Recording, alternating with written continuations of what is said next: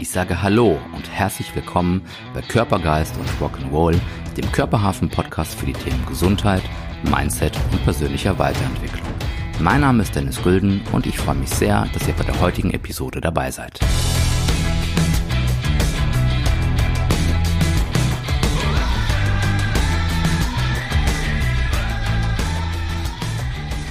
Ich sage Hallo und herzlich willkommen bei Körpergeist und Rock'n'Roll, dem Körperhafen Podcast.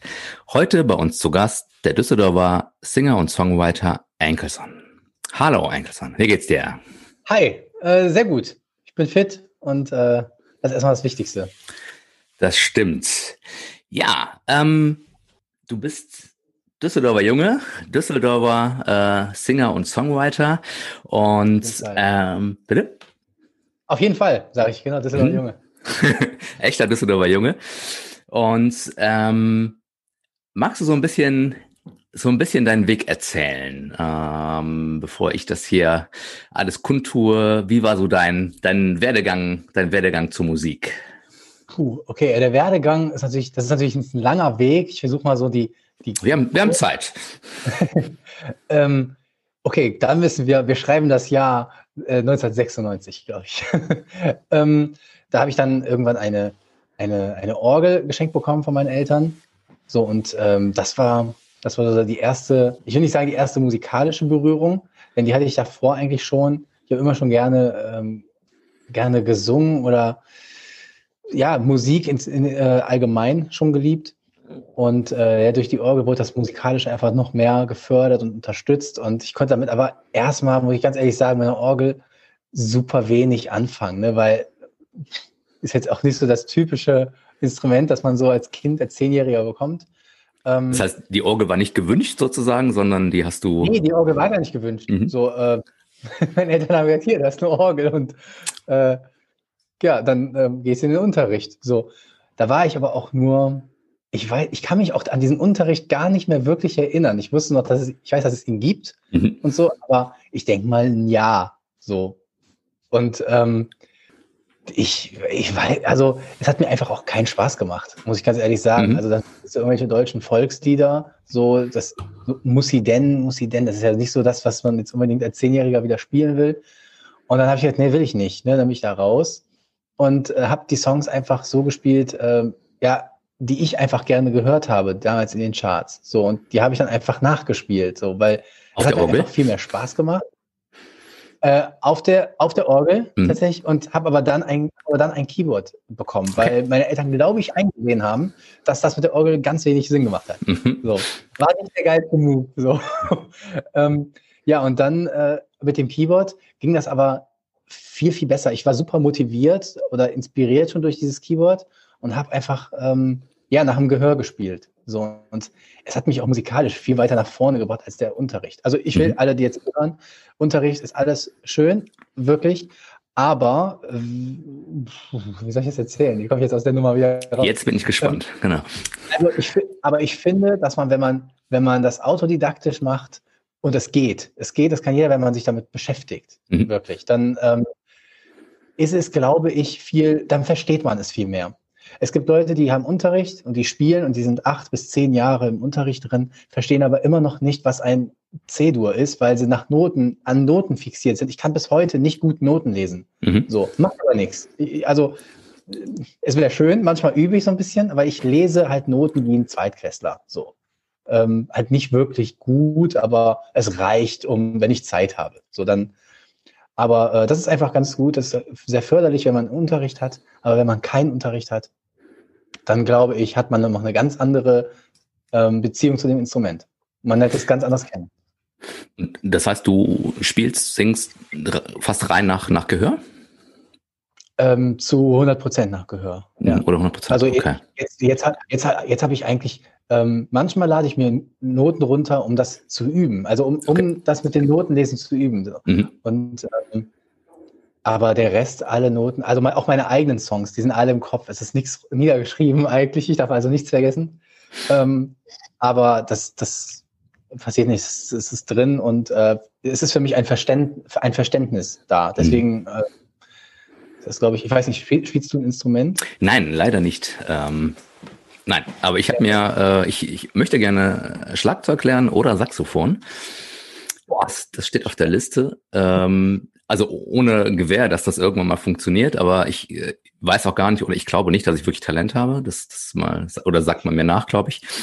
Ähm, aber ich hätte Bock drauf. Ähm, ja, aber das, das ist schon die halbe Miete. Also, find, wenn man, und das ist der Punkt, was, was mich am Musikunterricht nämlich auch oder an dem, am Musizieren gehindert hat. Wenn du einfach keinen Bock hast, mhm. kannst du noch so talentiert sein, wie du willst. Äh, also es wird nicht funktionieren. So und andersrum ist es schon viel viel besser. Wenn du mehr Bock hast als Talent, ähm, dann geht das trotzdem, finde ich.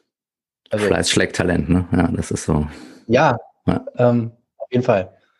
Und ähm, Genau, das war halt so, das war so diese Keyboard-Story. So, und dann, ähm, kam, dann war ich auch schon irgendwann, ja, dann kam die Pubertät. Das war erstmal die Zeit, wo ich gar nichts mit Musik gemacht habe. Mhm. Hatte ich ganz andere Dinge im Kopf und dann äh, kam dann wieder das Piano dazu. So, das war einfach, ich glaube, das waren einfach noch mehr die äußeren Einflüsse. Ähm, klar, die, äh, die, die Trennung meiner Eltern hat vielleicht auch was damit zu tun gehabt, dass ich dann wieder so zur Musik ging und ähm, habe dann auch angefangen, eigene Songs zu schreiben. Mhm. Erstmal ohne Text, sondern nur instrumentale Sachen und dann halt mit Text. Und das halt auf Englisch hat halt den Vorteil, ähm, dass, dass man einen nicht sofort versteht, was man da so singt.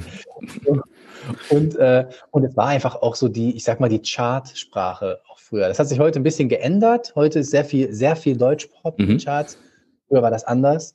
Da hast du, glaube ich, nur Fanta 4 in den Charts gehabt und äh, Grönemeyer oder so, ne?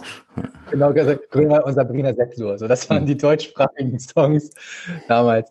Und ähm, ja, und genau, und dann, dann habe ich halt auf Englisch geschrieben so und es hat sich irgendwann mal, wenn alle gesagt haben, hör mal, schreib doch auch mal was auf Deutsch. So, und das hat sich dann irgendwann entwickelt. Aber nicht, weil die Leute es gesagt haben, sondern weil es sich tatsächlich in einer Nacht entwickelt hatte. So, das war halt mit dem Düsseldorf-Song, aber ja, Kommen wir gleich noch zu, das war die berühmte Partynacht irgendwie, ne? Das habe ich so in meiner Recherche, genau. was ich so gefunden habe, genau. äh, rausgefunden. Ja.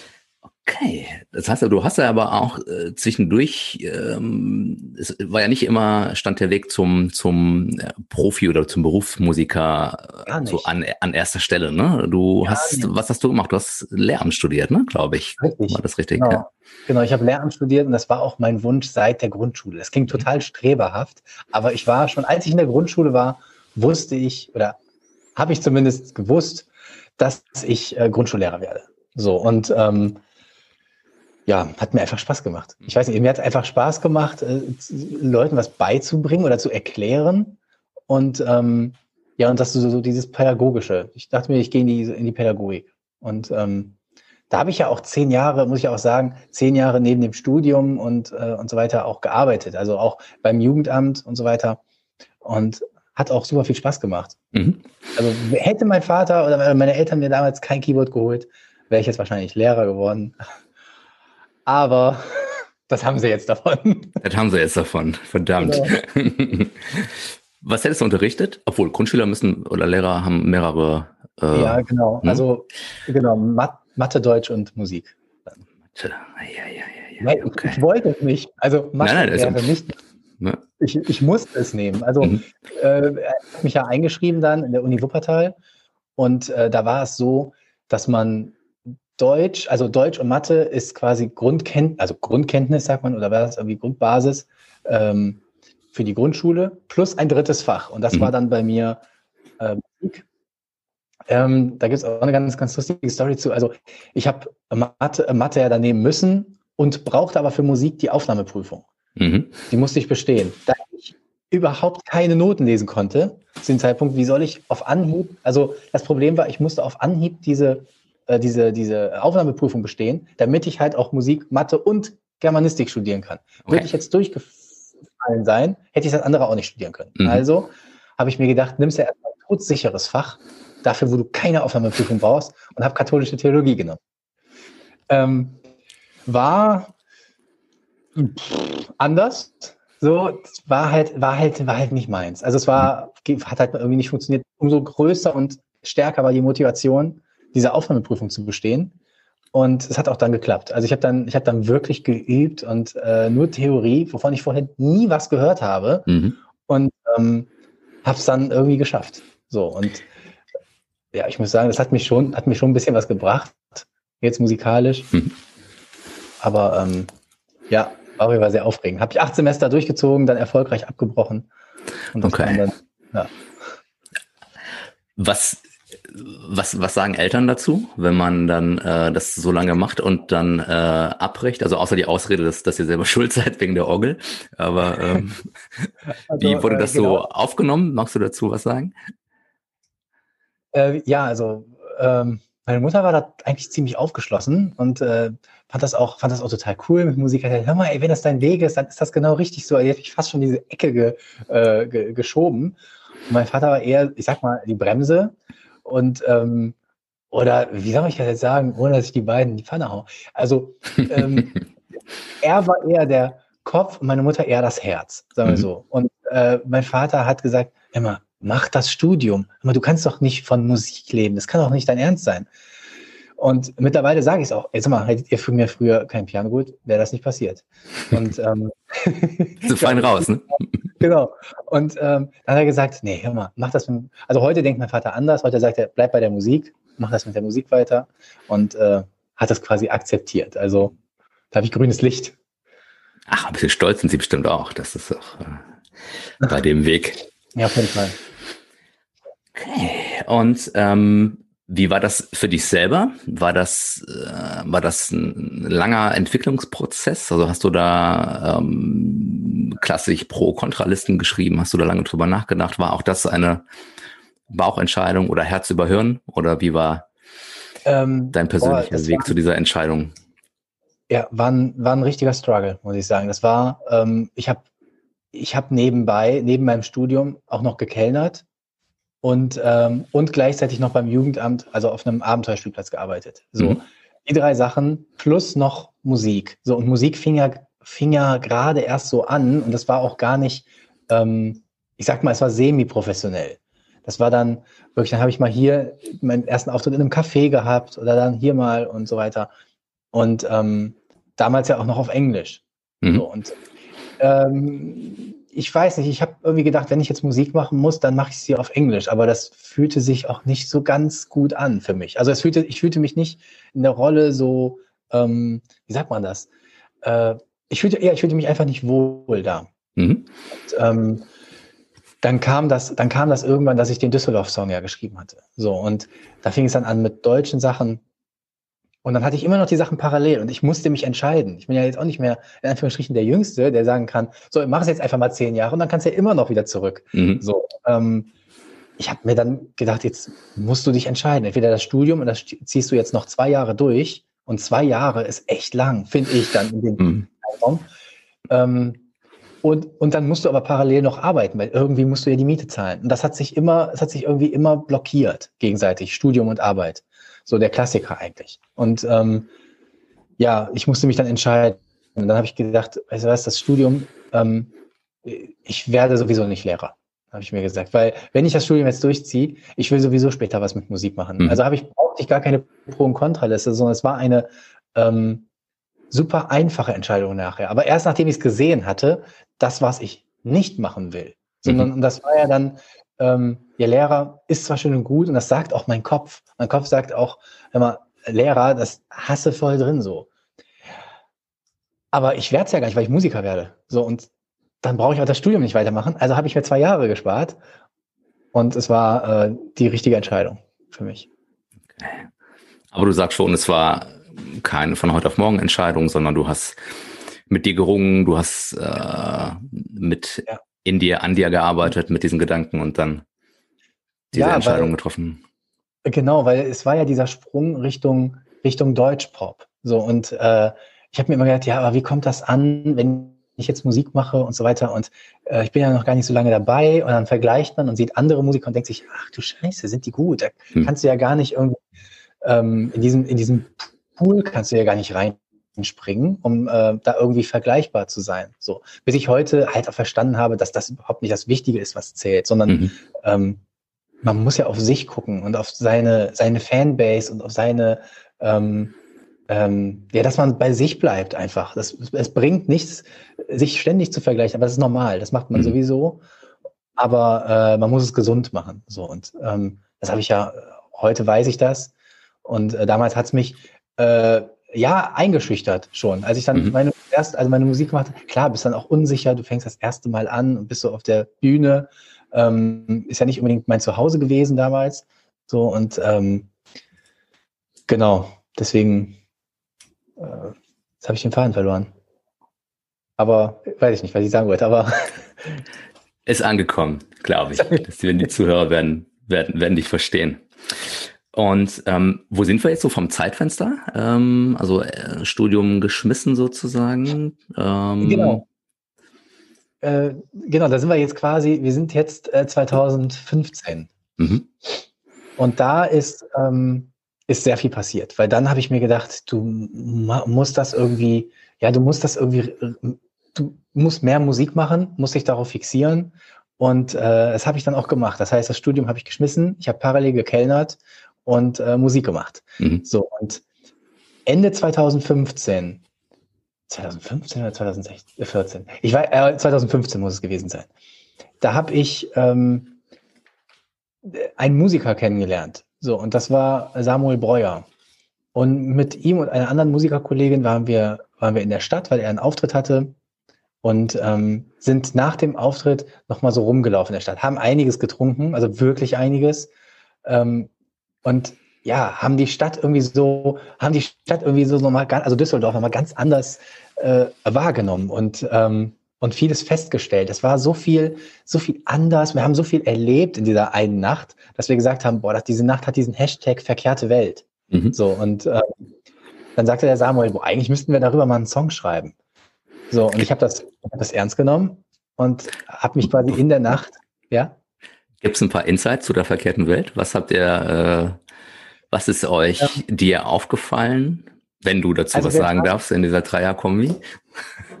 Ja, klar. Also ähm, wir haben, äh, wir waren erst feiern, also feiern, haben da ein bisschen, haben da ein bisschen getrunken, sind rausgegangen. Da waren dann diese ganzen, ich weiß nicht, ob du die kennst, diese ganzen Google, so, uh, ne, die dann einfach durch die Stadt rennen und dann ganzen Junggesellenabschiede und weiß ich, das gab, das war alles vorhanden. Und dann haben wir aber auch äh, einen Raub äh, gesehen, also nochmal was ganz Negatives mhm. und ähm, dann wieder quasi äh, die, die, die, die weinenden Menschen, die lachenden Menschen. Wir haben, also es war so alles komplett, wir haben alles in dieser Nacht. Ich kann mich auch nicht mehr an, nicht mehr an alles, an alle Details erinnern, mhm. aber ich weiß, dass es auf jeden Fall ein ganzer Clash war, so was da mhm. zusammenkam. Da haben wir gedacht, so krass, diese Nacht. Ähm, Vielleicht für die, für also, die die, die Zuhörer, die jetzt nicht aus äh, Düsseldorf kommen, ähm, wahrscheinlich war es so die Gegend der Burgerstraße, so die Altstadt, nehme ich an, wo ihr ja, da unter, un, unterwegs wart wahrscheinlich, ne? Ähm, genau. genau, das ist halt, ne, man nennt es auch die, die längste Theke der Welt hier in Düsseldorf und ähm, wenn man das so beschreibt und wenn man da selber auch mal oder einige Male unterwegs war, dann ist es ja, wie du schon sagst, auf, auf engem Raum, auf einem Kilometer sozusagen mit ein bisschen Radius kann man genau diese vielen Menschen erleben, man kann Freude und Leid sehen, man sieht unheimlich viele Junggesellenabschiede, ne? diese Girls und Jungs, die da unterwegs sind und feiern. Man sieht ähm, aber auch äh, Gewalt vielleicht, ne, wie du gesagt hast, oder nicht vielleicht, ne, mhm. Raubüberfälle, wie es da immer gibt ja. oder, oder jede Nacht äh, gibt, wenn, wenn sie denn auf ist, die Bürgerstraße. Ja. Nicht so wie gerade. Ähm, man sieht Freude, man sieht ähm, ja einfach Ausgelassenheit, Party, man sieht aber vielleicht auch jemand, der sich gerade getrennt hat und deshalb traurig ist oder was auch immer so passiert ja. ist. Und diese Menschen kommen halt alle zusammen, alle sozialen Schichten sind da unterwegs.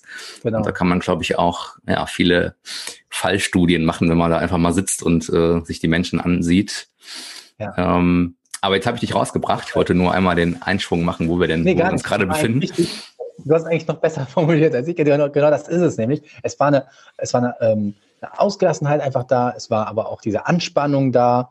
Und ähm, das war einfach so dieser Hashtag verkehrte Welt und so. Und da hat er gesagt, darüber müssten wir eigentlich einen Song schreiben. So, und ich habe das ernst genommen oder ich habe es einfach, ja, was heißt ernst genommen? Ich habe es einfach gemacht in der Nacht, ähm, habe mich dann, äh, als ich dann äh, ja durch den durch den Hofgarten in Düsseldorf gelaufen bin, zu Hause war, ans Piano gesetzt und den Song auf Post-its geschrieben. Ich weiß nicht, das ganze Piano klebte voll mit Post-its und ich habe einfach runtergeschrieben. In der Nacht noch habe ich dann den Song ähm, fertig geschrieben auch Und am nächsten Morgen, ich habe durchgemacht und um 6 Uhr morgens, ich wurde auch immer nüchterner, muss man dazu sagen. Der ähm, Song wurde oder der Rhythmus.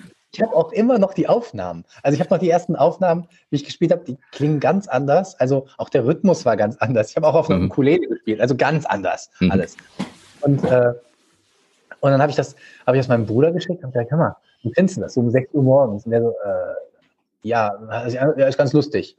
Ist ganz cool. Ich so, ja, äh, machen wir mal was damit. So, und dann. Ähm, Hast dich ja, nüchtern so geschrieben, sozusagen.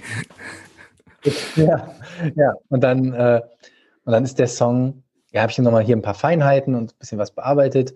Und dann ähm, war der Song eigentlich fertig, aber ich wäre damit nie aufgetreten, erstmal, weil das eine sehr persönliche Sache auch war. Also alles, mhm. was drin, aber alles, was in diesem Song Düsseldorf steckt, ähm, es sind auch, also ist wirklich äh, alles, was ich erlebt habe, sowohl das, was in der Nacht war, als auch ähm, ja hier geboren, weggerannt, zurückgekommen, anerkannt. Das ist so meine Zeit, in der ich ein Jahr in Wien gewohnt habe und mhm. ähm, das äh, ja Düsseldorf komplett vermisst habe. Also sobald Düsseldorf irgendwie in den Nachrichten war oder irgendwie sowas, das, das war für mich äh, war für mich vorbei. Wirklich, ich habe es total vermisst. Und das ist auch immer noch so. Für mich, wenn ich den Rheinturm sehe oder die Brücke da am Burgplatz an den Treppen, dann geht bei mir geht das Herz auf. Mhm. Was verbindest du für dich mit, also ist es, weil du hier geboren bist, deine Familie wahrscheinlich hier ist oder weil es ist Heimat, was ist, was ist Düsseldorf für dich? Warum weil, fühlst du so? Gute Frage. Es ist, also es ist auf jeden Fall, also ich definiere es auf jeden Fall als meine Heimat. Ich bin hier geboren, äh, in Gerresheim, ähm, also in einem Stadtteil von Düsseldorf, ganz im Osten.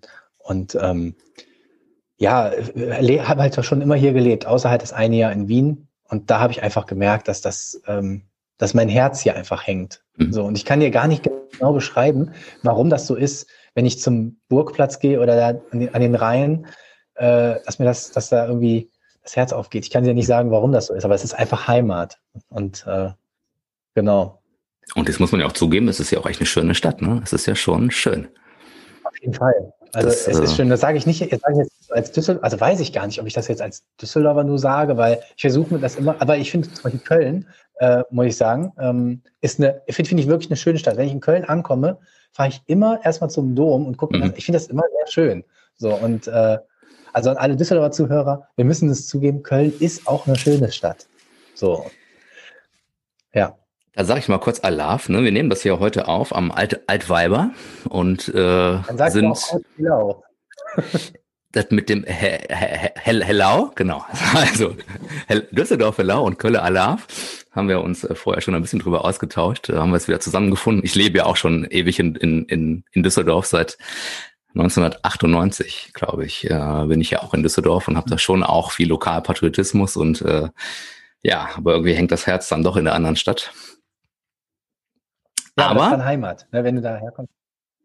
Ähm, ich komme komm gar nicht daher ähm, direkt, ähm, aber irgendwie war die war die Verbindung eher dahin, was mir es hier in Düsseldorf manchmal ein bisschen schwer macht, ne, weil ich das natürlich auch lebe und sage. Da sind nicht immer alle so einverstanden mit, aber ähm, ich mache das, das ist Spaß, ne, dieses äh, Geklüngel zwischen Düsseldorf und Köln, das muss Spaß sein. Oder bei mir ist es Spaß, sagen wir es mal so. Und äh, ich bin sehr gerne in Düsseldorf und es ist eine tolle Stadt und äh, doch, das ist schon, das ist schon gut hier. Wir haben die Praxis hier und das ist echt, das ist schon gut. Und, und jede Stadt hat ja auch ihre, äh, oder ja, ihre Ecken und Kanten. Ne? Das ist ja das, was ich auch in dem Song Düsseldorf sage. Mhm. So, ich liebe die Stadt, aber so geil ist sie gar nicht, wenn man genauer hinguckt. Denn jede Stadt hat so seine, ähm, hat so seine Fehler. So, und die hat auch Düsseldorf. Da kann noch, da kann es die geilste Stadt sein.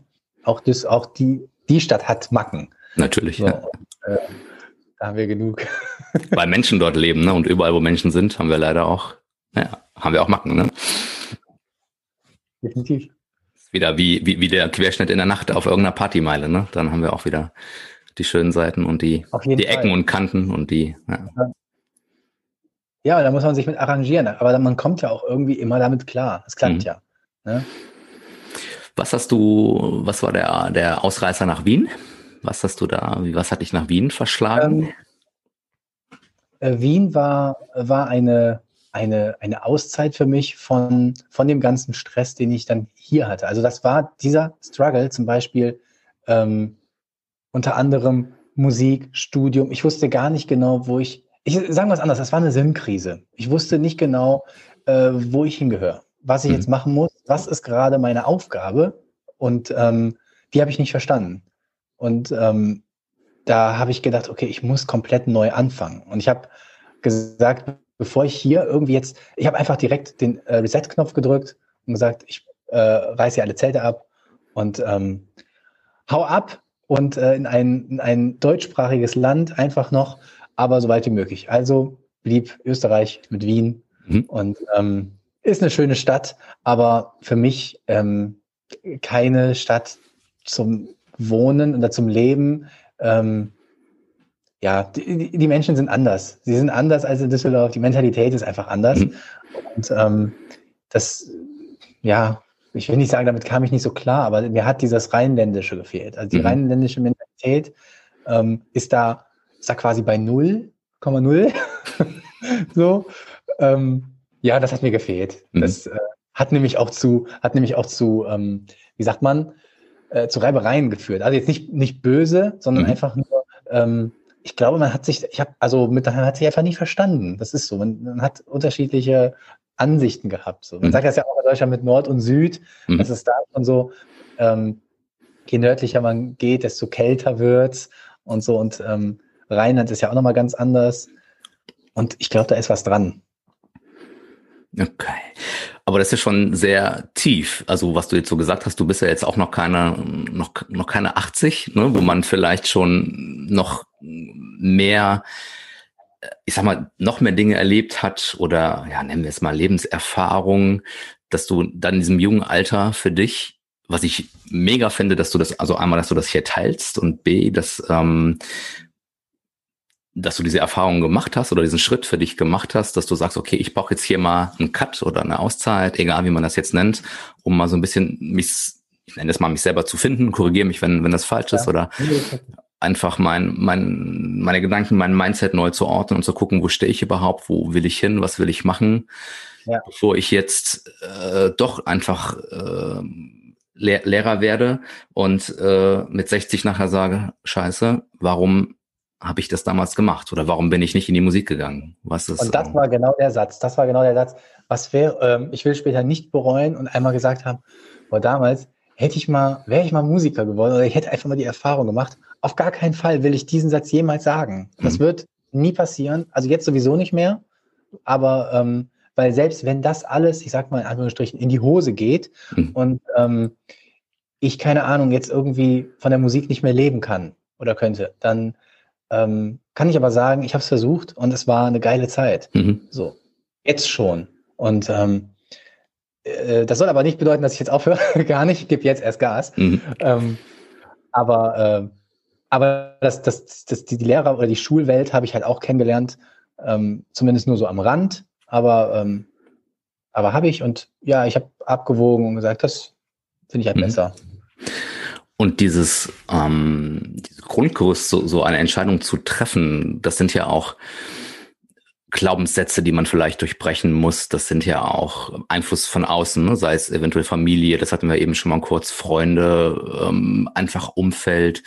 Ähm, bist du so? Hast du diese, die, diese Einstellung schon, schon, schon immer gehabt, dann auch zu sagen, okay, ich mache jetzt diesen Cut für mich, ich nehme mir diese Auszeit, um die Entscheidung zu finden. Gab es da auch Resonanz mit, mit, mit der Family oder mit Freunden, die dich da auch da unterstützt haben? Oder bist du selber mit deiner, ja, mit deiner Resilienz, mit deinem, deinem Gefühl dazu schon geboren unterwegs? Weil du hast eben ganz am Anfang, da lasse ich dich sofort antworten, du scharst schon mit den Hufen, glaube ich.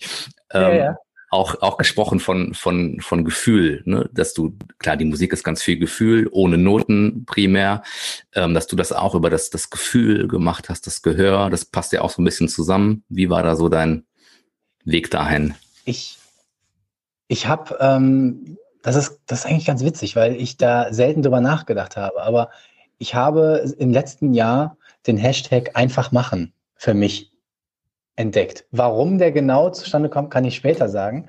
Aber ich merke gerade, dass, dass dieses Einfachmachen immer schon ein Ding von mir war. Also das ist sowohl damals als Zehnjähriger, dann habe ich es da gelassen und habe das einfach, ich habe einfach gespielt, weil ich darauf Bock hatte und dann habe ich das einfach gemacht. Und ähm, ich habe zu der Zeit, als ich dann die Auszeit haben wollte, gemerkt, dass ich irgendwie im falschen Bus sitze. So, und das merkt man halt auch nie sofort, sondern das, da, da vergeht eine Zeit. So, und ähm, dann ist es eigentlich eine relativ leichte Entscheidung, weil ich dann abwägen muss, bleibst du gerade hier sitzen und fährst jetzt die Richtung, Richtung Schule zum Beispiel oder ähm, Richtung dahin, wo du eigentlich nicht willst, oder äh, ziehst du jetzt die Reißleine. Mhm. Und wenn du sie ziehst, dann musst du sie jetzt ziehen. Und dann habe ich sie gezogen. Und ähm, das ist eigentlich dann eine relativ leichte Entscheidung. Von Familie her habe ich die Unterstützung gehabt. Die hatten Verständnis dafür, weil äh, natürlich, also ich war irgendwie in der Family irgendwie immer so derjenige, der so ein bisschen ähm, ja nicht so den geraden Weg gelaufen ist. Ähm, meine Geschwister haben da eine Ausbildung und äh, äh, haben dann so den ganzen klassischen Weg irgendwie sind sie durchgegangen mhm. und ähm, ich, ich halt so gar nicht. Also das, nach meinem Abi hat es eigentlich aufgehört mit äh, ja mit der mit der mit der Geradlinigkeit mhm. so. Und, ähm, also war cool. Aus uns allen drei ist was geworden irgendwie und äh, hat ja doch noch irgendwie geklappt. Aber ähm, die Unterstützung habe ich auf jeden Fall gehabt, dass man sagt, wenn es das Richtige ist für dich, dann musst du es machen. Wir hatten aber auch keine andere Wahl, weil ich hätte es mhm. so oder so gemacht. Und ähm, ja, weil, also ich, ich, ich musste eigentlich eher nur so auf Verständnis hoffen. Mhm. Ähm, ansonsten, äh, ja, weiß ich gar nicht. Aber das, soweit habe ich gar nicht gedacht. Das hat ja alles funktioniert.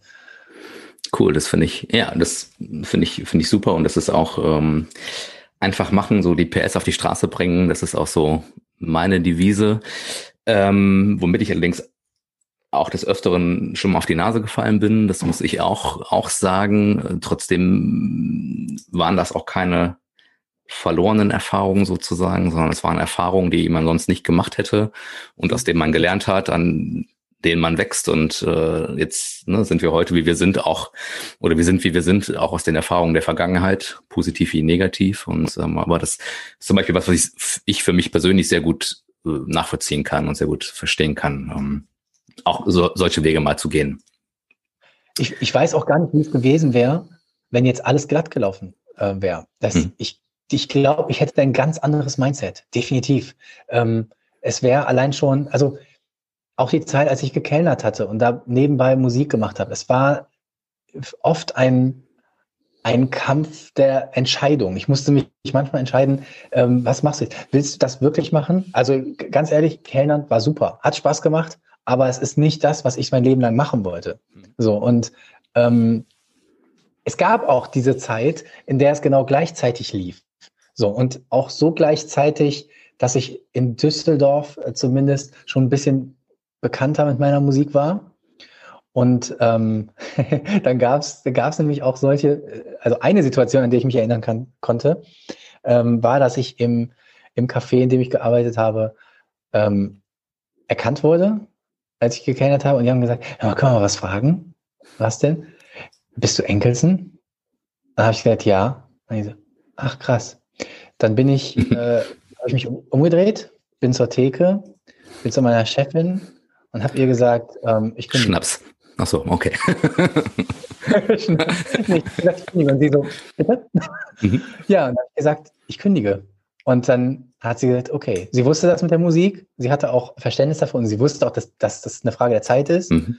Ähm, aber das war für mich dann, das war auch wieder, ich habe es einfach, weil es war, ich musste kündigen, weil mhm. ich gedacht habe, nee, du bist eigentlich, bist du falsch hier, du bist doch Musiker, warum bist du eigentlich jetzt gerade im Café? Mhm. Was machst du hier? Die Zeit musst du doch eigentlich nutzen, um Songs zu schreiben. Ja, jetzt kann man natürlich sagen, ja, aber von irgendwo muss auch das Geld kommen.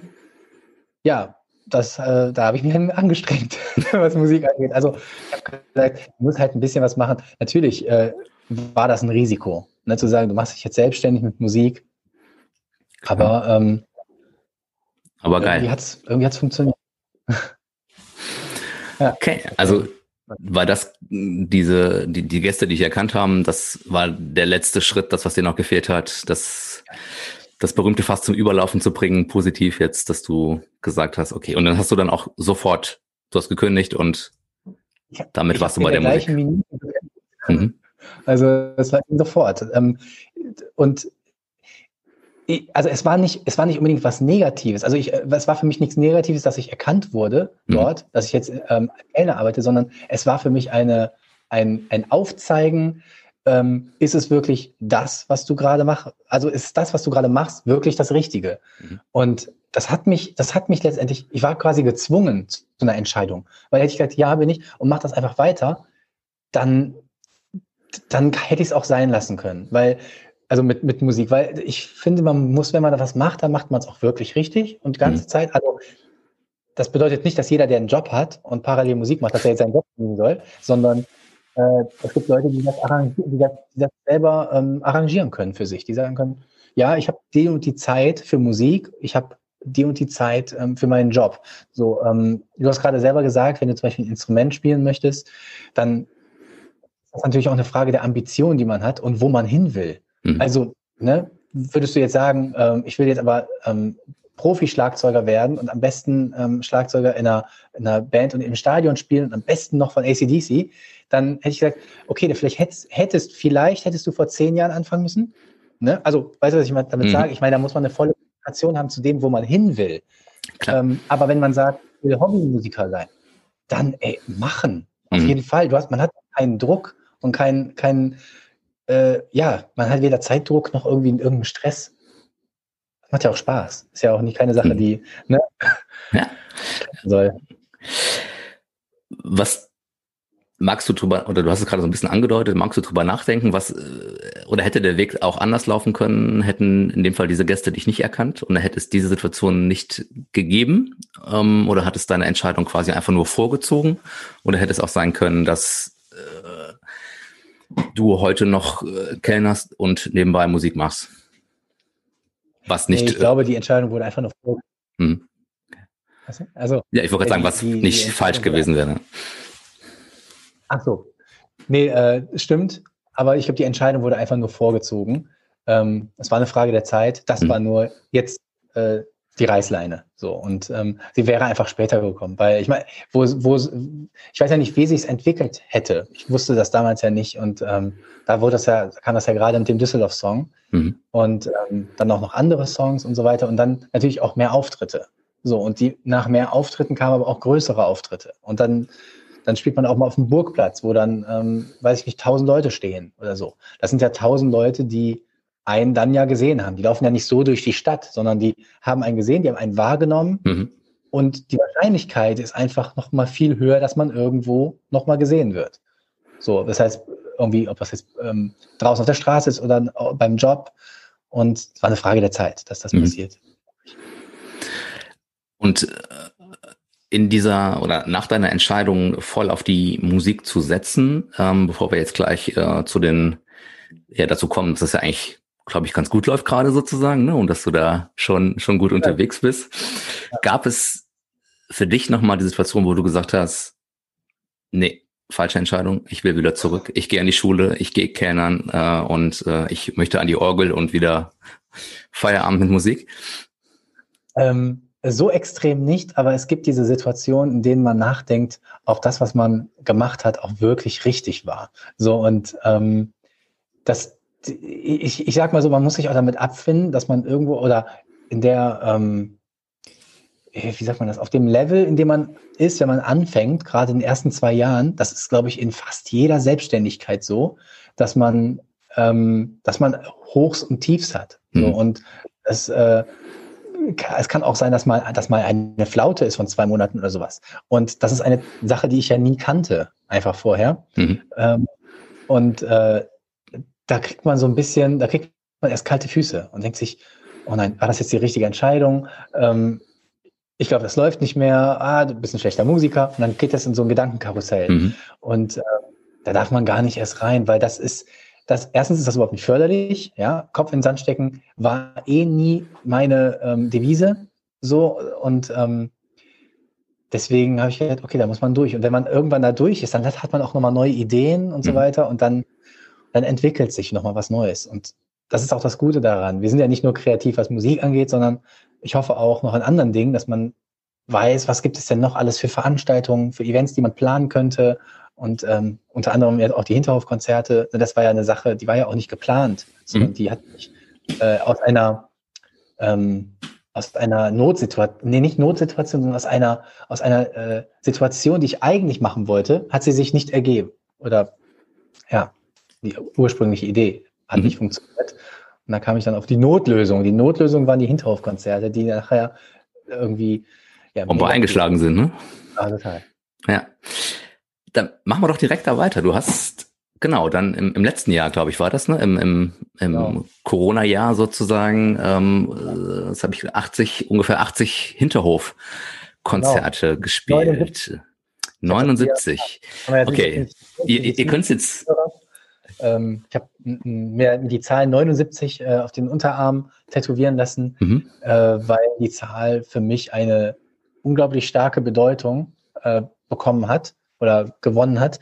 Und ähm, ja, zu der Entstehungsgeschichte ist es so, ähm, oder wolltest du gerade was anderes sagen? Nee, ist alles, ich wollte auf die, auf die Hinterhofkonzerte raus, aber das bist du ja schon mittendrin, dann hau rein.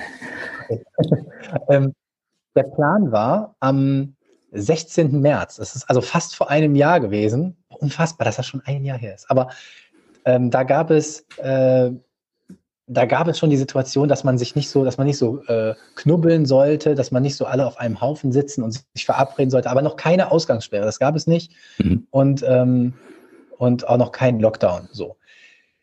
Ähm, die Sache war da aber so, dass ich, dass bei mir schon zwei Auftritte abgesagt wurden das heißt, zwei Wochen keine Musik und mir hat es aber schon in den Fingern gejuckt und ich habe gedacht, komm, mach's mal und nimmst du deine Ukulele, den Verstärker und äh, Mikrofonständer und so und gehst mal die an die Rheinterrassen in Düsseldorf. Mhm.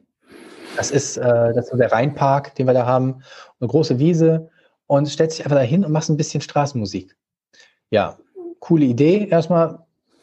Ich habe alles dahin geschleppt und äh, habe das aufgebaut und habe mir aber dann gedacht, oh, wie blöd ist diese Idee eigentlich? Weil wenn du jetzt spielst, bleiben die Leute doch stehen. Also zumindest, also nicht alle, aber zumindest ein paar. Und das ist doch genau das, was du nicht willst. Du willst ja nicht, dass die Leute stehen bleiben, sondern am besten spielst du und die Leute gehen dann vorbei. Ist aber unlogisch. Mhm. So, das funktioniert nur in der Theorie, nicht in der Praxis. Also habe ich keinen einzigen Ton gespielt. Ich glaube, es kommt darauf an, wer spielt. Also je nachdem, wer spielt, dann gehen die Leute vielleicht auch vorbei. So. Kann auch sein, ja. Aber ich, aber ich habe gedacht, vielleicht bleibt da jemand stehen, das ist dann natürlich blöd. Also habe ich keinen einzigen Ton gespielt habe alles wieder ausgestöpselt oder abgestöpselt, habe das genommen, wieder ins Auto gepackt und äh, mich so an den Kofferraum gesetzt und überlegt, wie kannst du die Menschen erreichen, während du Musik machst, ohne dass die zu nah ankommen. Und dann ich halt, dann, keine Ahnung, spielst du halt irgendwie von der Terrasse aus. So, und dann bin ich ähm, zwei Stunden später, war die Idee dann, und ich habe oben am, in, in, in Pempelfort dann bei mir oben auf der Dachterrasse gespielt. So, und ähm, das habe ich dann filmen lassen. Und dann haben wir am gleichen Abend noch, habe ich das reingestellt und bei Facebook und Instagram und da äh, ist das so, also allein schon der, allein schon der Applaus, der danach kam, war so ungewohnt. Ich hatte ja tierisch Schiss zu spielen, weil ich habe noch nie in einem Hinterhof gespielt, dann noch nie unangekündigt. Also das heißt, ich habe mich den Leuten ja quasi aufgedrängt, wenn man es so sieht.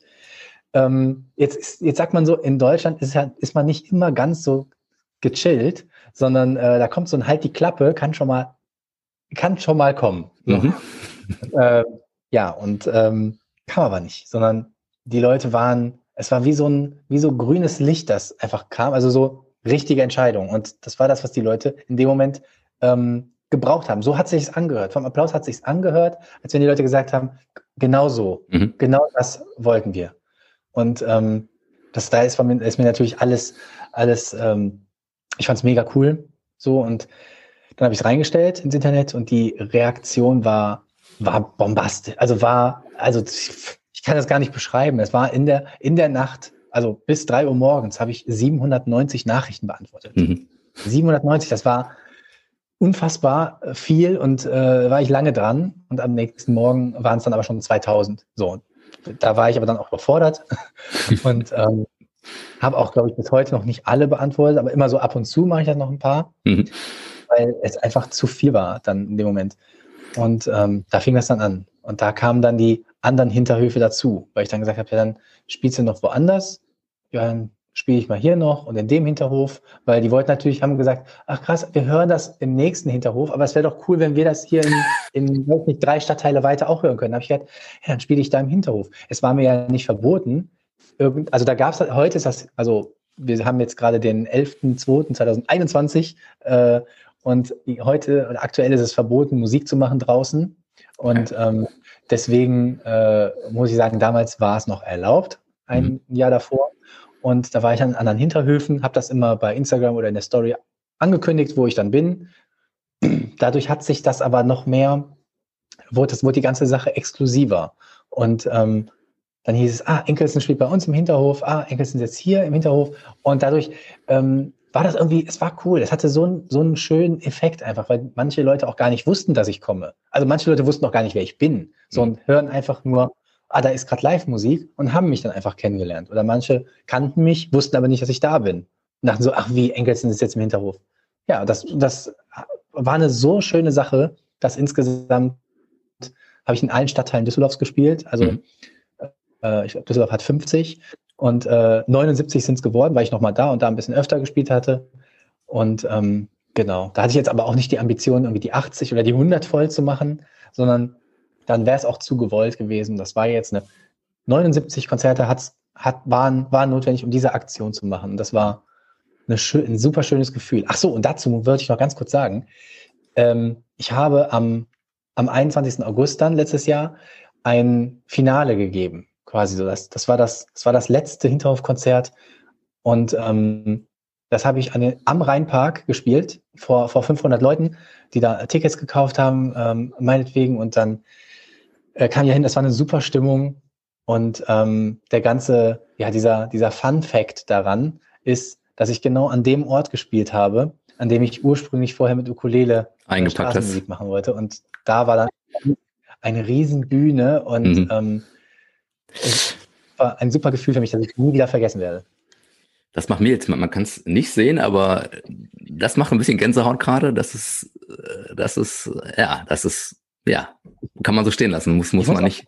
Auch, auch sagen, wenn ich jedes Mal darüber, darüber nachdenke, dass das dieses, dass ich, dass ich vor einem Jahr, also dann gar nicht darüber nachgedacht habe, dass wenn ich jetzt hier mit Ukulele spiele, dass einfach ein halbes Jahr später, ich habe ja in, in, sechs Monaten diese äh, 79 Konzerte gegeben, dass ich ein halbes Jahr später vor 500 ausverkauft mhm. ähm, auf einer Bühne spielen werde. Also das war so, dieser Vergleich war einfach zu absurd. Mhm. So, das, ja.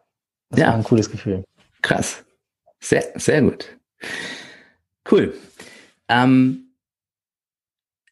jetzt sind wir aber schon wieder ein bisschen gesprungen. Ne? Jetzt waren wir äh, im, im, Jahr 2020 und ähm, davor noch bei der, bei der Entstehung des, des Düsseldorf-Songs. Da sind wir so ein bisschen in Anführungszeichen ja, vom, vom, vom Weg abgekommen, aber ist ja super. Ähm, und das ist so, oder der, ich glaube, der bekannteste Song wahrscheinlich bis jetzt von dir? Oder, ähm, ja, genau, doch, doch. Also in Düsseldorf, Song, also in Düsseldorf ähm, kennen auf jeden Fall einige schon. Und ähm, genau, das ist, glaube ich, so auch mein, mein Steckenpferd. Oder das war auch so das, ähm, ja, wie sagt man das? Oder Sprungbrett oder mhm. ähm, ja, das war einfach der erste Song. Jeder hat ja, oder es gibt ja viele Künstler, die haben dann so, wenn man sagt, oh, das ist doch der Song, mit dem bist du bekannt geworden. Bei mir ist der Düsseldorf-Song eindeutig. Und ähm, genau, ein Song, der von Herzen kam und kommt. Und dann ist es auch noch, wie gesagt, ein sehr ehrlicher Song, mhm. Der dann auch die Basis äh, geschaffen hat. Ja. Und angekommen ist in die Herzen der, der Zuhörer anscheinend. Ne? Also ja. da merkt man wieder, das Gefühl einfach auch verbindet und ehrlich zu sein und rauszugehen und das zu tun, wofür man brennt und äh, vielleicht auch manchmal etwas, bevor man oder vor dem man sich fürchtet, wo man diesen Schritt macht, aber man macht ihn dann und äh, irgendwann sorgt wer auch immer, die, der kosmische Klaus oder wer auch immer dafür, dass, dass, das, dass, das, dass das funktioniert, dass diese, ja, das, was ja, von, von Herzen kommt, sich lohnt und ähm, dass man da dranbleiben sollte, egal was, was passiert. Ja. Auf, auf jeden Fall, da sagst du es eigentlich schon. Ähm, das war auch während der Hinterhofkonzerte. Ähm, ich weiß, also es wissen auch nicht viele, aber ich habe ja Höhenangst, so muss oh, man sagen, oder gehabt. Da sind wir zwei schon. Bitte? Das habe ich auch. Ich bin auch nicht. Äh, Ach so. Bin, also wenn ich mal irgendwo ja, oben bin, dann geht's, aber so der Weg dahin, also so Leiter und so Klettergeschichten da mit meinen Kindern hier im Kletterpark, da pf, muss ich schon immer echt tief atmen. Aber äh, ja. Die kannst du überwinden. Weißt du wie? machen. Oder genau. ja, mache ich auch. ich, hab, ich habe äh, in diesen 79 Konzerten, ich glaube, bestimmt ja 60 oder 50 Mal auf einem Garagendach gespielt. So. Ähm, aber ich bin nicht nur, also das Hochgehen geht noch, aber ich komme nicht mehr runter. Okay. Ich finde, ich weiß nicht, ob du das kennst, wenn eine Leiter irgendwo anlegt und du musst da von oben runter und ich weiß nicht, wie ich da so rumgehen muss, ohne, mhm. da stelle ich so, so blöd an, aber ähm, ja, aber da, da hatte ich halt ein Problem, schon bei, einer, bei einem Garagendach. So, und mhm. dann kam das, das 55. Hinterhofkonzert äh, zusammen mit der Feuerwehr in Hobelrath. Ähm, das, ist so, das ist so ziemlich ländlich in Düsseldorf. Und ähm, da hieß es dann, ja, ähm, schließe auf einer Drehleiter oben 30 Meter hoch. Ich so, mm, ja, genau. So, und dann war der Feuerwehrmann auch da und ich stieg dann auf diesen, auf diesen, diesen Dreh, diesen Korb. So. Ähm, da war ich vorher noch nie drauf. Ich weiß nicht, warst du auch schon mal auf sowas? Ja, wir waren also auch wieder mit den Kindern in der Tat mal bei einem Tag der offenen Tür bei der Feuerwehr und mhm. da haben wir auch mal sowas gemacht. Ja, ähm, ja, aber das ist, das fand ich jetzt nicht so schlimm, weil man muss ja nicht hoch äh, also keine, keine Stufen hoch, sondern man ist in dieses in diesen Korb rein und der wurde hochgefahren. Also das fand ich ja. wesentlich entspannter, als hätte ich da noch Stufen äh, steigen müssen. Da, naja. Also ich fand es schon, ich fand es schon schwierig, in diesen Korb einzusteigen, weil dieser Korb ja schon, wenn man reingeht, so kurz wackelt und so mhm. nach unten sackt. Je nachdem, wie schwer man ist. Also ähm, bei dem einen mehr, dann anderen weniger. Aber bei mir ging das schon so runter. Da dachte ich mir so, hm. Und ich glaube, der Feuerwehrmann hat es gemerkt, der Feuer, Feuerwehrmann, und fragte mich, hast du Höhenangst? Und ich so, nein. Weil wenn ich jetzt Ja sage, ist die ganze Sache äh, abgesagt. So. Ja. Also habe ich gesagt, nee. Mhm. äh, also machen wir es einfach und fahren da hoch und waren dann 30 Meter oben. Und es war ein sehr luftiges Gefühl da oben. Ähm, dann auch mit dem Piano davor noch. Es hat alles Millimeter genau gepasst. Also mhm. ähm, habe dann da gespielt. Der Seite sagt noch zu mir, mal, ich kann dir auch hinten am Rücken, kann ich dir das wegmachen, dann hast du mehr Platz. Also, lass es bloß sein. Mach das bloß zu und äh, ja, und dann ähm, ja, nee, war, war, war schön. Da habe ich dann wieder eine, die nächste Stufe quasi für mich äh, geschafft, ohne drüber nachzudenken. Ich habe es mhm. nämlich einfach gemacht. Hätte ich drüber nachgedacht oder ein Jahr zuvor, mir jemand gesagt, fahr doch mal da hoch, hätte ich ihnen den Vogel gezeigt. Definitiv. Mhm. Das, das ganze, ganze Sache wurde ja noch gesteigert mit einem, äh, mit einem Segelflug, den ich gemacht habe. So, dann wurde ich gefragt, willst du da äh, mit uns mitfliegen? Dann habe ich gesagt, warum auch immer. Ja, klar, ich bin dabei. So, das hätte ich vorher nie gemacht. Mein Vater hat mir mal gesagt, äh, hör mal, wenn du damit mitfliegst, komm, ich gebe dir 100 Euro, du kannst mitfliegen. Da habe ich gesagt, nee, mache ich nicht. Mhm. Ja, dann habe ich es gemacht. So, und äh, es war, es war verrückt. Ich hätte es vorher nie gemacht, wenn es die Hinterhofkonzerte nicht gegeben mhm. hätte. Weil ich da einfach gemerkt habe, dass man es einfach machen muss für den Effekt, der danach da ist ich habe mich danach so gut gefühlt, weil ich, also ich muss jetzt nicht vom Zehner springen mhm. oder so. Ne, das ist, das, das traue ich mich tatsächlich auch nicht. Ähm, mir fehlt dann auch der, der Grund dazu, das zu machen. Also ähm, ich finde es halt auch nicht so, ich finde es halt auch nicht so geil, irgendwo runter zu springen mhm. und dann, äh, weiß ich da habe ich dann wenig von. Aber dieses da oben sein und mit dem, mit dem, mit dem, ja, mit dem Piloten dann in diesem Segelflugzeug, äh, fand ich cool. Hatte was. Danach habe ich das dann nochmal gemacht mit dem Segelflug, weil ich da echt an Farbe verloren hatte. Ich dachte, ich gebe dem Ganzen eine zweite Chance mhm. mit Ukulele zusammen und dann habe ich oben in 1000 Metern den Düsseldorf-Song über Düsseldorf gespielt und das oh, okay. war sogar ein Rekord. Mhm. Das gab es vorher noch nicht. Der höchste Song. Okay. Das heißt aber, dass diese kleinen Schritte in Anführungszeichen für dich du hast dich überwunden sozusagen und bist, ja, nennen wir es mal, jetzt ohne zu dramatisch zu werden, aber für dich daran gewachsen sozusagen und hast daraus auch hm, Kraft oder Energie genommen, um beruflich musikalisch wieder weiterzumachen und zu sagen, wenn ich das schaffe, dann gehe ich jetzt den nächsten Schritt und habe keine Angst mehr oder weniger Respekt, weniger Angst äh, in der Books äh, jetzt noch bekannter zu werden oder noch mehr an die Öffentlichkeit zu gehen, Gas zu geben, dich zu präsentieren und die geilen Sachen, die du ja auch wirklich machst, rauszuhauen. Auf jeden Fall. Also ich finde, dass diese Sachen, das, das sagst du gar nicht so schlecht. Also ich bin tatsächlich dran gewachsen und habe auch gemerkt, weil man das auf verschiedene Aspekte beziehen kann. Ob es jetzt beruflich ist oder ähm, privat. Wenn du diese kleinen Schritte machst, also hätte mir man von Anfang an gesagt, spiel im Segelflugzeug, dann hätte ich sofort Nein gesagt. Aber durch diese 50 Garagendächer, also so Kleinigkeiten, die für mich schon eine Hürde waren, mhm. ähm, aber überwindbar, Und je öfter ich das gemacht habe, dann habe ich mir immer so kleinere Ziele gesetzt. Ich kenne, also ich weiß, also ich, jeder hat ja irgendwo seine Träume und seine großen Ziele, wo er irgendwann hin will. Aber das ist von mir ja kein, kein, ähm, es ist eher ein Wunsch. Es mhm. ist jetzt kein Ziel, weil ich sage, so, ähm, Lebensziel, das werde ich machen und wenn ich es nicht erreiche, habe ich versagt. Das wird nie so sein. Das ist, ähm, daran gehst du doch nur kaputt. Das funktioniert mhm. ja gar nicht. Also welcher Mensch erreicht denn bitte sein Lebensziel am Ende? Also ich weiß nicht, gibt es bestimmt, mhm. aber manche Ziele sind ja dann auch, sind ja dann auch ähm, sehr groß oder sehr, sehr hoch. Und wenn man sich kleine Ziele setzt oder kleine Etappen, dann ist doch alles cool. Also mhm. äh, ich hatte dann meine Etappe, ich würde gerne mal im Stadion singen. So. Ist schon sehr groß, aber je nachdem, wie der Rahmen ist. Und dann hatte ich das ja 2019 auch mit dem äh, ähm, an Weihnachten dann gab es die äh, Weihnachtssongs in der Arena mhm. und da habe ich auch mitgesungen. Und das war für mich schon so, wow, ich singe das erste Mal in der Arena. Und das war ein ganz, ganz cooles Gefühl.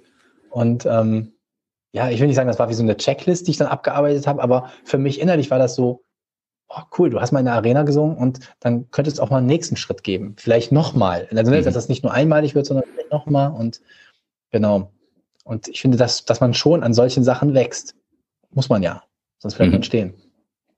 Ja bleib wie du bist, ist, äh, wie, wie sagt man so schön? Die, ja, wenn du, wenn du ja. Geburtstags, wenn du, wie, wenn du, wenn zum Geburtstag ähm, jemand sagt, bleib wie du bist, dann äh, schreib zurück, nein, ich, sondern ich will ja weiter wachsen genau. und nicht. Genau, da gibt es nämlich so. einen ganz, ganz schönen Satz. Ich weiß aber nicht mehr von Hermann Hesse war es, glaube ich. Aber ich habe vergessen, wie der Satz war. Ja. Ähm, bleib wie du bist, äh, entwickel dich immer weiter, irgendwie sowas. Mhm, genau, ja. Weil, äh, ja, ist auch ein Freund von mir, der hat mal angefangen, äh, diese Karten diese wieder zurückzuschicken zu den Menschen dann, äh, weil er eben nicht so bleiben, äh, weil, es ja für ihn schlimm wäre, so zu bleiben, wie er, wie er jetzt gerade ist, sondern äh, ja, es geht ja. ja, geht ja immer weiter. Und ähm, ja, spannend. Und ähm, hast du für dich, ähm, um da weiter zu wachsen, um mit den ganzen Situationen klarzukommen, gibt es Rituale, Gibt es Sachen, mit denen du dich, ähm, ja, wo du dich wieder erdest, gewisse Sachen, wo du dein, dein, dein Mindset äh, trainierst sozusagen? Ähm, was sind Sachen, die du ähm, ähm dafür aktuell, tust? Aktuell sehr wenig. Also mhm. aktuell sehr wenig. Ähm, ist vielleicht auch jetzt der Situation geschuldet, aber die, zum Beispiel jetzt die Hinterhofgeschichten, ähm, haben super viel Spaß gemacht, haben mir auch Energie gegeben, aber sie haben natürlich auch Energie gezogen. Das ist total logisch, ne? weil ich war einfach jeden Tag auf Achse, wenn man so sieht, und ähm, es war schon anstrengend, aber eine mhm. Anstrengung, die Spaß gemacht hat. Nur dann irgendwann kommst du nach Hause und dann brauchst du halt auch die Ruhe. Ähm, in diesem halben Jahr kam ich aber irgendwie nicht zur Ruhe. Das war, man war natürlich dann, sobald man nach Hause kam, ähm, kamen schon Nachrichten und dann warst du wieder da drin und mhm. irgendwo kann man dann schwer abschalten. So. Ähm, ich will nicht sagen, dass das schlecht war, aber es hat nur dazu geführt, dass ich nicht abschalten konnte. Ähm, aber in der Regel mache ich dann einfach Sport. Aktuell sehr wenig, mhm. aber Sport war eigentlich eine ganz gute Sache für mich, um einfach den Kopf frei zu kriegen. Viele sagen mal, ja, aber wie soll das denn funktionieren? Es funktioniert trotzdem. Das funktioniert tatsächlich. Jeden Fall, ja. ja. So. Was machst du an Sport, wenn du was machst? Ähm, ich habe äh, im Fitnessstudio war ich und äh, joggen. Mhm. So, Fitnessstudio sind zu. Es macht aber trotzdem nichts. Äh, ich hätte ja zu Hause die Möglichkeit. Und äh, wie gesagt, hätte die Möglichkeit, weil aktuell. H hätte. Mhm. Genau. äh, und Joggen, ähm, ja, da will ich jetzt eher dranbleiben, dass ich das mal wieder mache. Okay, genau. wenn du sowas machst, tut dir das gut? Du hast ja gerade ja. gesagt, das, ja. Auf jeden Fall. Also ähm, ich glaube, dass wenn ich das, wenn ich ohne Sport das Ganze durchziehen würde, weiß ich nicht. Also klar, Sport und einmal, einmal meine Freunde. Ne, die mhm. brauche ich einfach, um dann irgendwann nochmal gesettet zu werden. So, weil ohne das, ähm, und ich sag mal, der Extremfall wäre, ich habe jetzt Auftritte, ähm, komme nach Hause, bin, bin allein, mache nichts und kein Sport, weiß ich nicht, ob das, also für mich wäre es nicht, ich kann mir vorstellen, dass es bestimmt den einen oder anderen gibt, der sagt, boah, ich brauche meine Ruhe und ähm, das definitiv so, aber die habe ich auch, wenn die Freunde weg sind. Mhm. Okay, das heißt, einmal ist diese Ruhe für dich wichtig, aber auf der anderen Seite auch dein, dein, dein Umfeld sozusagen, deine, deine Community oder deine Freunde, deine ja. Menschen, die dir nahestehen und äh, die dir dann was geben und dich wieder, wieder erden und runterholen. Ja, genau, genau. Ich habe also, ich habe ganz, ganz äh, ehrliche Menschen so um mich herum und äh, so ich mache ja auch viel mit meinem Bruder zusammen. Mein Bruder ist ja mit, ich sag mal, ähm, ja, in dem Business mit drin und äh, unterstützt mich da sehr viel und ähm, ist da einfach auch sehr ehrlich. Wenn irgendwas, ich sag mal, wenn irgendeine Idee nicht so gut ist, dann sagt er auch immer, das ist das Kacke. Kacke. Mhm. So. ähm, dann, dann, dann, dann überdenke ich das einfach nochmal. Äh, meistens, also das würde nicht reichen. Meistens ziehe ich es dann trotzdem durch. Außer ähm, er kann das argumentativ wirklich gut begründen, warum es nicht so gut wäre. So, dann äh, kann ich mich darauf einlassen und dann würde ich aber die, diese Idee verfeinern. Und ich habe, glaube ich, noch kaum eine Idee so verworfen, dass es nie, also statt, aber son, sonst hat es irgendwie mal stattgefunden, hat ein bisschen abgeändert oder wir mhm. kamen dadurch auf eine andere Idee, dann ja. Aber nie, dass man gesagt hat, okay, die Idee schlecht machen wir nie. Das gab es eigentlich nicht. So, aber er ist da schon sehr ehrlich und äh, ja, holt mich wieder auf den Boden der Tatsachen. Das äh, muss man auch sagen. Also äh, ich habe dann manchmal auch so verrückte Ideen gehabt, wie beim Jahresabschlusskonzert. Ich sage, boah, ich will auf einer Bühne, dann lade ich Gäste ein, also ähm, noch, ähm, also äh, wie sagt man, Musiker noch, die dazukommen und äh, dann spielen wir in einem Theater und mit Vorhang und dann kommt das alles und mit Lichtshow und da sagt er schon, okay, langsam. So. Aber es ist tatsächlich so, hat tatsächlich so stattgefunden. Und das war eigentlich ganz cool. Mhm. Also wir haben dann es trotzdem irgendwie umgesetzt. Ja. Cool. Das heißt, man merkt aber auch hier, dass, dass dein Wille zieht sich von ich will keine Orgel spielen als kleiner Ströpke durch bis äh, jetzt mit äh, ja wie, wie alt genau wie, wie alt bist du eigentlich naja, ja, ja. also schon schon ein paar Jährchen zieht sich das durch und genau. ganz erfolgreich geworden damit ja. hey.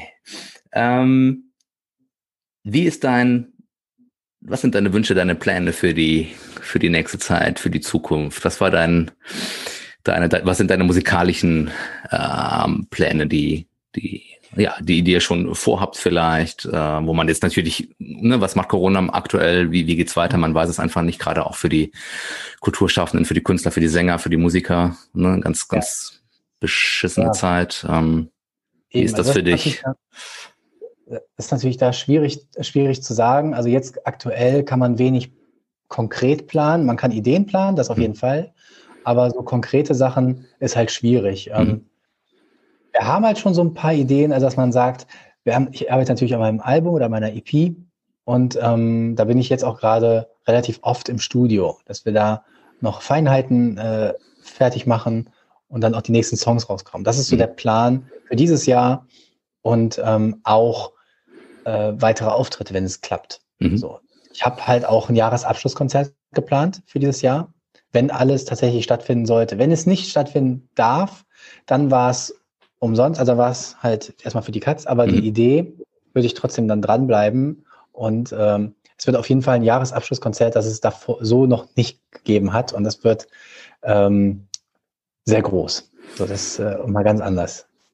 Darfst du schon mehr dazu sagen oder? Ähm, ähm, äh, nee, kann ich noch nicht. kann ich noch nicht. Okay. Aber äh, jetzt früh genug sagen, weil das Problem ist, wir haben noch kein, äh, keine hundertprozentige äh, Zusicherung für die Location. Mhm. So, weil wenn wir die Location haben, dann ja, weil wenn ich das jetzt sage, dann ist natürlich schon natürlich. dann ist natürlich blöd. Aber es wird ähm, sehr groß dann. Wird es in der Nähe von Düsseldorf sein, eventuell, oder in Düsseldorf sogar? Oder darfst du ja, das? Äh, ja, oh, ich, verrückt. Da genau. bin ich sehr gespannt, was da kommt. Ja. Ähm, dann einmal noch zu, zu einem Lied, egal was kommt, glaube ich, ne? ist richtig? Habe ich mir das, ja. äh, ähm, dass du ein, ein Videodreh gemacht äh, mit verschiedenen Persönlichkeiten auch im Hintergrund. Also ich glaube, es waren alles Düsseldorfer Persönlichkeiten auch, ne? Größtenteils, nicht alle, ja. aber größtenteils, genau. Da, da so gesehen habe, was war da so die Idee dahinter, diese Menschen mit dazu zu nehmen? Ähm, ähm. Die Idee ist, also der Song ist auch super spontan entstanden und äh, auch die Idee. Und ähm, da kommen wir wieder zu dem einfach machen oder zu der, wenn ich mir etwas in den Kopf gesetzt habe, dann mache ich das so. Und die Idee ist gewesen, dass ich ursprünglich eigentlich in der äh, Merkur Spielarena in Düsseldorf ähm, gern wie eine Art Hinterhofkonzert spielen wollte. Vielleicht ein Streaming-Konzert, irgendwie sowas. Ich habe mir aber gedacht, da ich nicht so der große Fan von Streaming-Konzerten bin, ähm, habe ich gedacht, ja, das muss ich irgendwie anders machen, aber vielleicht könnte ich trotzdem in der Arena. Ja, aber dann musst du, da habe ich zusammen mit einem Kollegen gesprochen, der meinte, ja, aber vielleicht schreibst du einen neuen Song, den du da drehen kannst. Und dann habe ich überlegt, das ist eine gute Idee. Hm. Und, ähm, diese Idee, die dann entstanden ist, oder das Thema daraus, ähm, und das Thema ist in dem Song, egal was kommt, ähm, eigentlich sagt es schon der Titel, egal was kommt, wir werden immer ähm, gemeinsam zusammenstehen und mhm. äh, ähm, eine wichtige Zeile oder für mich, die die ganze Zeit im Kopf war, war, wenn was endet, fängt was Neues an. So und ähm, das ist eigentlich eine Zeile aus dem Song Frische Luft von Vincent Weiss. Und äh, diese Zeile finde ich super, ähm, super stark eigentlich. Mhm. Und äh, da ist was Wahres dran. Und ich habe mir gedacht, mit dieser, mit dieser, mit diesem Satz oder mit dieser, der war so inspirierend, dass ich den Song Egal was kommt geschrieben habe und das in zwei Tagen und komplett fertig, instrumental mit Text. Und ähm, das Musikvideo hatte ich sogar schon während des Telefonats mit dem Kollegen, wo er gesagt hat, das musste da spielen. Da hatte ich schon, pass auf, ich stehe in der Arena. Es ist natürlich, um das zu sagen, nicht die Merkur Spiel Arena dann geworden, sondern ähm, glücklicherweise auch die äh, König Pilsen Arena in Oberhausen. Die hat sich bereit erklärt, das zu machen. Das war auch sehr, sehr schön und ähm, eigentlich genau passend dafür, weil diese mhm. Stimmung, die in der Arena ist, war genau richtig. Und ähm, ich habe mir gedacht, pass auf, dann singe ich da und es laufen peu à peu ähm, Menschen ins Bild und stellen, und stellen sich hinter mich und reihen sich quasi so auf, dass wir so als Mannschaft oder als, als Team zusammenstehen und mhm. ähm, dass da keiner alleine ist. Das war halt auch die Message. Keiner ist irgendwie allein oder du bist jetzt nicht allein mit der Situation. Und das hat, ähm, das hat eigentlich genauso funktioniert, wie ich mir gedacht habe. Und da habe ich dann ähm, Kollegen gefragt und, äh, und, und, noch andere Leute, die dann gesagt haben, ja klar, ich bin dabei. Ähm, und da sind unter anderem äh, Dirk Hoffmann, der TV-Koch, oder äh, Timo Rost, äh, Boxer, hm. ähm, dabei und äh, hat super viel Spaß gemacht. Es war, mhm. es ging, es war super einfach, obwohl es ein sehr aufwendiger Clip war. Mhm. Ähm, alle Leute dorthin zu bestellen, die wurden alle abgeholt und das war alles super.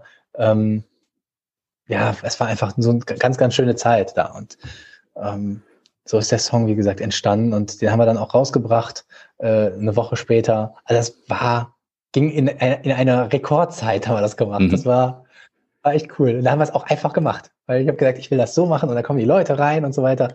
Ja, aber es ist viel Aufwand. Ja, es ist viel Aufwand, aber es ist machbar. Ne? Mhm. Ne? Einfach fragen.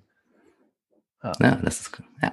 Sehr schön. Das äh, trifft mich immer wieder äh, ins eigene Herz auch. Das, äh, da gehe ich voll in, in, in Resonanz mit dir, dass weil es das hat oder auch so ist mit dem oder ein Teil ist, wo, äh, wo wie ich ticke und ähm, ja, das, das verstehe ich auf jeden Fall, dass man das dann auch machen muss, egal wie und es gibt immer eine Chance und immer eine Möglichkeit, ähm, vielleicht über um Umwege nachher und äh, vielleicht klappt es nicht so hundertprozentig, wie man das möchte, aber man versucht genau. es auf jeden Fall und wenn es halt mal nicht klappt, dann hat man wieder gelernt und weiß fürs nächste Mal Bescheid, okay?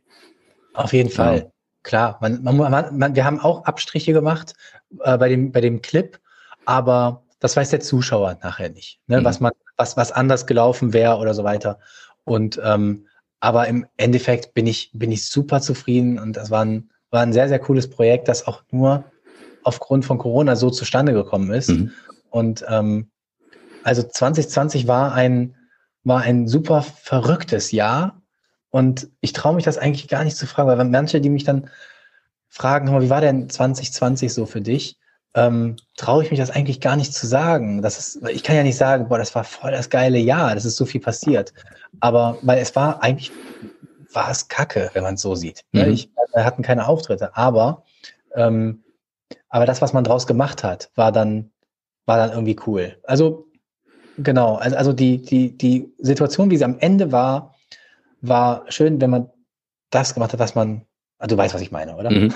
Nein, genau. doch, auf jeden Fall, aber ich widerspreche dir in einem Punkt oder in deinem Anfangsstatement jetzt dazu, ich glaube schon, also widersprechen in Anführungszeichen, dass man schon sagen darf, dass das ein geiles, doch ein für dich, für euch als Team, Band, wie auch immer, ein, ein gutes Jahr war. Das ja, das sehe ich genau. Ja. Weil auch das ist euch ja, ja, ich sage jetzt mal nicht nicht geschenkt worden, ne, sondern ähm, sondern du hast dafür was getan. Du hast die Ideen gehabt, du hast dafür gearbeitet, ähm, ihr habt dafür ähm, ja die Ideen gesammelt, ihr habt das umgesetzt und ihr habt einfach gemacht. Ihr hättet jetzt natürlich auch sagen können, ja, jetzt haben wir Corona, ist scheiße und äh, stecken den Kopf ne, in den Sand, so wie du eben gesagt hast. Dafür bist du aber nicht der Typ und jetzt warten wir mal noch ein Jahr oder zwei oder drei, bis wir wieder auftreten dürfen, hoffentlich. Und äh, ja, dann machen wir vielleicht weiter, wenn es uns dann noch gibt. Aber ihr habt komplett zu. Also die Gelegenheit genau. genutzt und äh, klar, jetzt sagen wieder alle, ja, aber er hat ja auch die Chancen dazu. Natürlich, das, ne,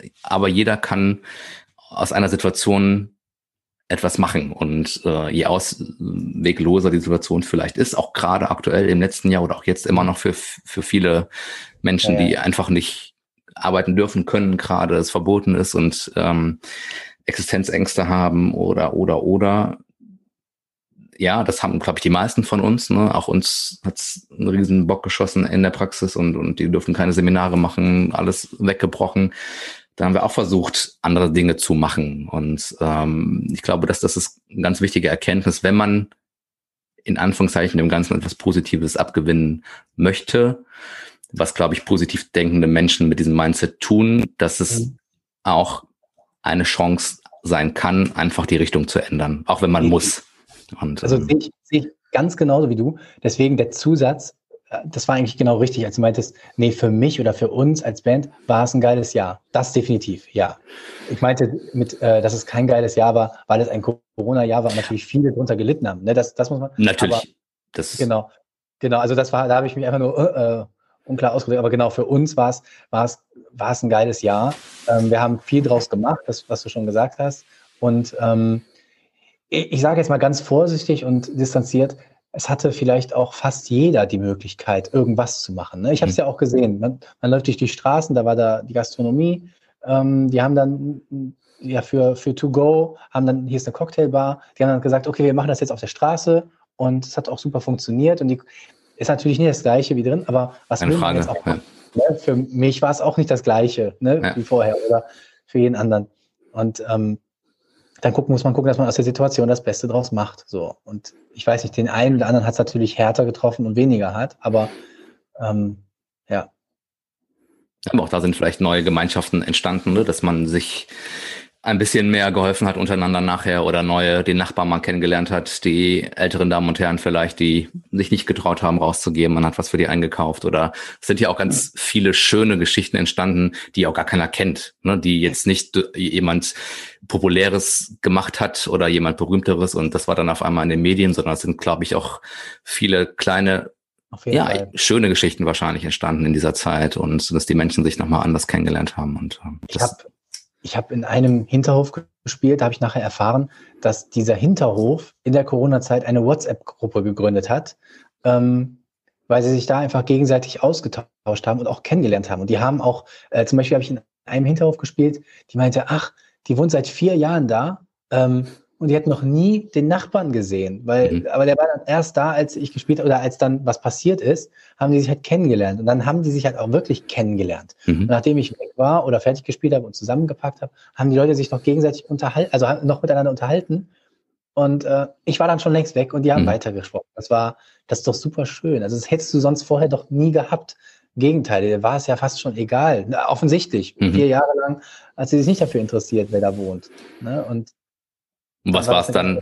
Ja, du hast es gemacht und die Kraft, ja, nenne ich mal die Kraft der Musik, nenne ich es jetzt einfach mal so, die dann Menschen äh, verbindet oder verbunden hat in dem Moment. Und, äh, Auch gut Stichpunkt, äh, denn das war mein, äh, mein zweiter Hashtag in dem letzten Jahr 2020, Musik verbindet. Ah, okay. Mhm. ähm, das war eindeutig so. Da kann mir, da kann man mir sagen, was man will. Wirklich, Musik. Ich war Anfang des Jahres, äh, also letztes Jahr, 2020, äh, in Ghana, weil ich dort eine Schirmherrschaft habe. Und es war halt auch super schwer natürlich zu kommunizieren mit den, mit den, mit den Kids dort. Und ähm, aber als ich die, ich hatte die Ukulele mit, habe dann mit Ukulele gespielt und dann war alles wieder vorbei. Das war, mhm. als wenn man sich lange kennen würde. So, und das hat, Musik war immer wieder, ist immer dieses Band. Mhm. Immer wieder. Und äh, zum Thema Musik verbindet, das war ja auch dieses Düsseldorf-Köln, die Düsseldorf-Köln-Geschichte, die man ja auch hier kennt im Rheinland, ähm, hatte ich beim Hinterhof-Konzertfinale Peter Brings bei mir als als Überraschungsgast auf der mhm. Bühne. Und Mega dann geil. Liebe gewinnt gesungen. Mhm. Und das war Äh, und das Publikum wusste aber nichts davon. Ich habe das wirklich geheim gehalten die ganze Zeit und ähm, dann kam er überraschend in der zweiten Strophe drauf und das war so dieses Musik verbindet wieder. Ne? Mhm. Und das ähm, ja, ist ein schönes Gefühl, dass sich, dass sich dieser, dieser, diese Formulierung oder dieser Ausdruck einfach immer wieder bestätigt. Ja. Sehr schön. So, jetzt bin ich hier so ein bisschen der, der Timekeeper. Ähm, zum Ende der ganzen äh, Geschichte, was, was sind, möchtest du noch was sagen? Was ist dein, dein, ja, willst du noch was raushauen zum Ende? Was ist dir wichtig? Äh, was ist mir wichtig? Für die Zuhörer. Möchtest du noch ein bisschen, gibt es, ja, Konzerte können wir noch nicht promoten für dich, ne, gibt's gerade nicht. Aber, ähm, aber man kann die Augen offen halten äh, in Social Media Kanälen, dass dort, äh, da werde ich nämlich alles mal aktuell bekannt geben, mhm. wo ich, äh, wo ich immer bin und so weiter und was auch das Jahresabschlusskonzert angeht. Ähm, da gibt's halt die ganzen Infos. Ansonsten äh, wollte ich sagen, dass mir der Podcast äh, super viel Spaß gemacht hat, weil ähm, ich einfach auch gemerkt habe, bei einigen Fragen, die du auch gestellt hattest, habe ich mir selber ähm, kaum Gedanken vorher gemacht, ähm, dass ich dachte, boah, das ist eigentlich ein interessanter Gedankengang. So und da kam ich erst auf bestimmte Dinge, die ich vorher mhm. eigentlich nie gedacht habe. Und das hat eigentlich sehr viel Spaß gemacht, dass man mal so ein bisschen rumkramt, äh, wie etwas überhaupt zustande kam. Dass zum Beispiel dieses einfach machen ein Ding ist, das eigentlich bei mir immer schon drin war. Darüber habe ich vorher nie drüber nachgedacht, aber das hat sich durchgezogen wie ein roter Faden. Und äh, das finde ich super interessant, also dass man darüber nachdenkt. ist vielleicht auch nochmal für die, für die Zuhörer, die jetzt in Situationen sind und die vielleicht irgendwas machen wollen, wovor sie Angst oder Respekt haben, egal wie klein oder wie groß das ist. Und dieses einfach machen, ähm, wir kennen, wir haben uns ja wirklich kennen, tun wir uns ja gar nicht, sondern wir haben uns, äh, wir kennen beide den Timo Rost, der ist, den, den betreue ich in, in der Physiotherapie in der Osteopathie, du kennst ja. ihn auch, den Düsseldorfer Boxer. Dann hast du beim Kampf gesungen von ihm, ne, bei, dem, bei dem letzten Kampf. Und dann habe ich dich, ich glaube am Sonntag jetzt erst, habe ich dich einfach angetickert und gefragt, ob du Bock hast. Und ähm, jetzt haben wir heute Donnerstag. Und ähm, das heißt, ich äh, ja, hab's einfach gemacht. Du hast einfach relativ schnell gesagt, ja, habe ich Bock drauf. Und jetzt haben wir Donnerstag. Das heißt, innerhalb von vier Tagen haben wir zwar nicht die Welt verändert, aber äh, wir haben wir haben es gemacht und ich hat mir super Spaß gemacht. Und ähm, fettes Dankeschön äh, an dich einmal dafür, dass du spontan Bock hattest da drauf, dass du so offen geredet hast. Ähm, wir haben das nicht, nicht gescriptet, nicht abgesprochen. Und äh, ich finde das ja war super inspirierend und hat mir hat mir ganz viel Spaß gemacht. Und ähm, ich denke, wir sollten das bei einem äh, Kölsch oder Alt äh, ger gerne mal fortsetzen, wenn wir wieder dürfen. Und genau. ähm, genau. ja, hat mir ganz viel Spaß gemacht und ähm, ich ja, ja. drück dir die Daumen für das für das Jahr und äh, für deine weitere musikalische Reise und alles, äh, wo wir dich finden oder wo wo die Zuhörer dich finden können, werden wir verlinken natürlich in, in den Show Notes und dann auch so ein bisschen ähm, drüber berichten. Folgt ja. dem Enkelsohn auf äh, auf auf der Website, auf Instagram. Magst du kurz nochmal raushauen, wo man dich da findet? Oder? Ja, man, also wenn man Enkelsen, so wie der Enkelsohn, nur ohne H, äh, wenn man das eingibt bei Facebook oder bei Instagram oder Spotify, dann findet man eigentlich äh, sofort was. Oder einfach bei Google, dann kommt ja auf jeden Fall auch irgendwas. Mhm. genau. Super, dann machen wir das so. Ja, dann sage ich nochmal vielen Dank. Hab einen schönen Abend, eine gute Zeit und dann äh, und bleib gesund. Sehen wir uns beim Jahresabschlusskonzert. Genau. Gute Zeit. Ciao. Ciao, ciao.